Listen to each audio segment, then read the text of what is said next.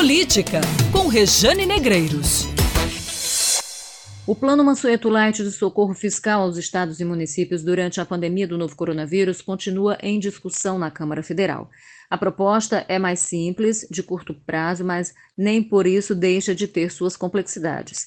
Há pontos sem consenso.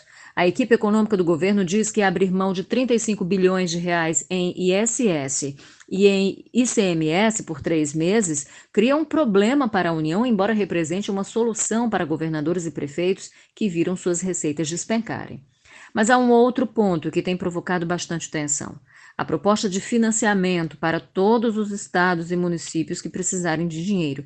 Ora, todos precisam, e eis o problema: muitos estão quebrados, perderam toda a capacidade de endividamento. Um novo empréstimo, que pode chegar a 8% da receita corrente líquida, poderia terminar em calote. Para o deputado Rui Carneiro do PSDB, a questão é como abrir uma linha de crédito para aqueles que não fizeram o dever de casa, como premiar os maus pagadores.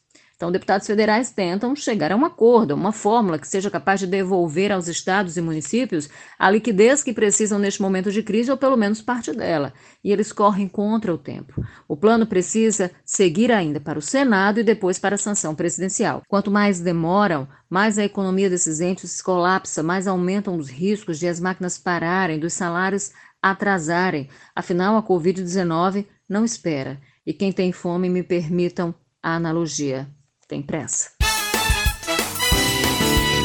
Política, com Rejane Negreiros.